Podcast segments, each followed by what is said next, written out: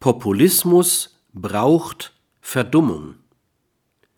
Die unübersehbare moralische Problematik des Populismus liegt in der mit ihm nahezu unausweichlichen zunehmenden Verdummung der Entscheidenden wie der Bürger.